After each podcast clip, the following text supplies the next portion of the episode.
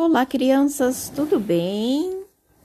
Hoje eu vou contar para vocês uma história e o nome dela é A Bota do Bode, autores Mari França e Eliardo França. Após eu contar essa história, gostaria que vocês é, respondessem as seguintes perguntas: é, o local que vocês acham que acontece essa história, o tempo e os personagens da história, certo? Então vamos lá.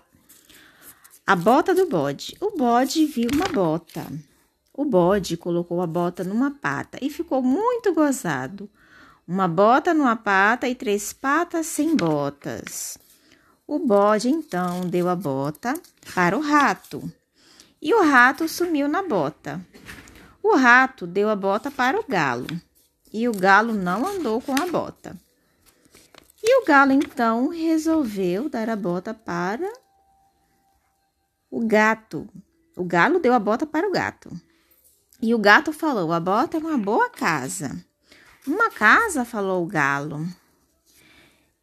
E depois veio a gata e falou: Olha, uma casa para nossos filhotes. Final da história. Então, as perguntas que a prof vai reforçar para vocês responderem é a seguinte: é, os personagens. Quem são os personagens da história?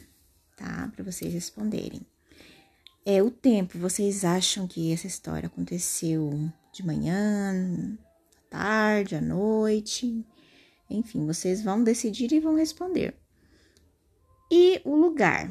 Que lugar vocês acham que aconteceu essa história, certo?